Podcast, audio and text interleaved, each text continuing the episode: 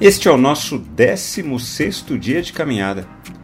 Todos nós passamos por situações que se assenhoram de nós, ou seja, se tornam nossos senhores.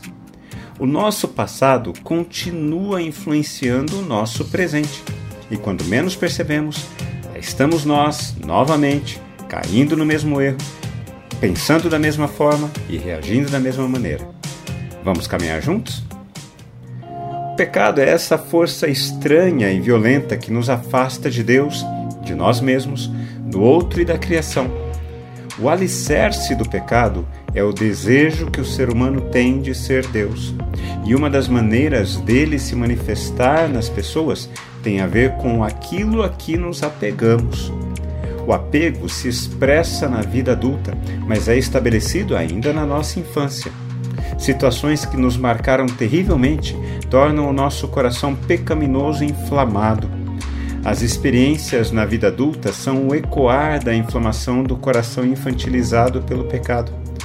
O pensamento mais recorrente do apego é este: você não podia fazer isso comigo. Culpamos o outro pelos sentimentos mal ajeitados dentro da gente. O apego nos paralisa no tempo.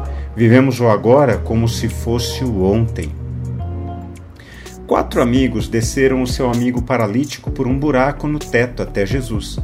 Esse paralítico não era paralítico apenas das pernas. O seu coração estava terrivelmente paralisado.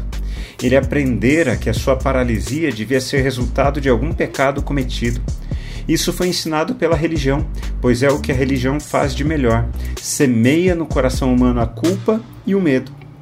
Depois de dizer-lhe que os pecados dele estavam perdoados para apresentar a sua autoridade divina, Jesus se dirige ao paralítico dizendo: Levante-se, pegue o seu leito e vá para casa. Ele se levantou e, no mesmo instante, pegando o leito, retirou-se à vista de todos, a ponto de todos se admirarem e darem glória a Deus. Quem tem a posse do seu coração? Os eventos do passado que teimam em deixar você paralisado diante da vida?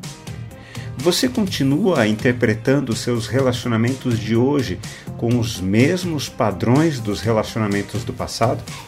Você continua apegado àquilo que mantém você refém e prisioneiro? A palavra de Jesus ao paralítico é a mesma para mim e para você. Levante-se, pegue o seu leito e vá para casa.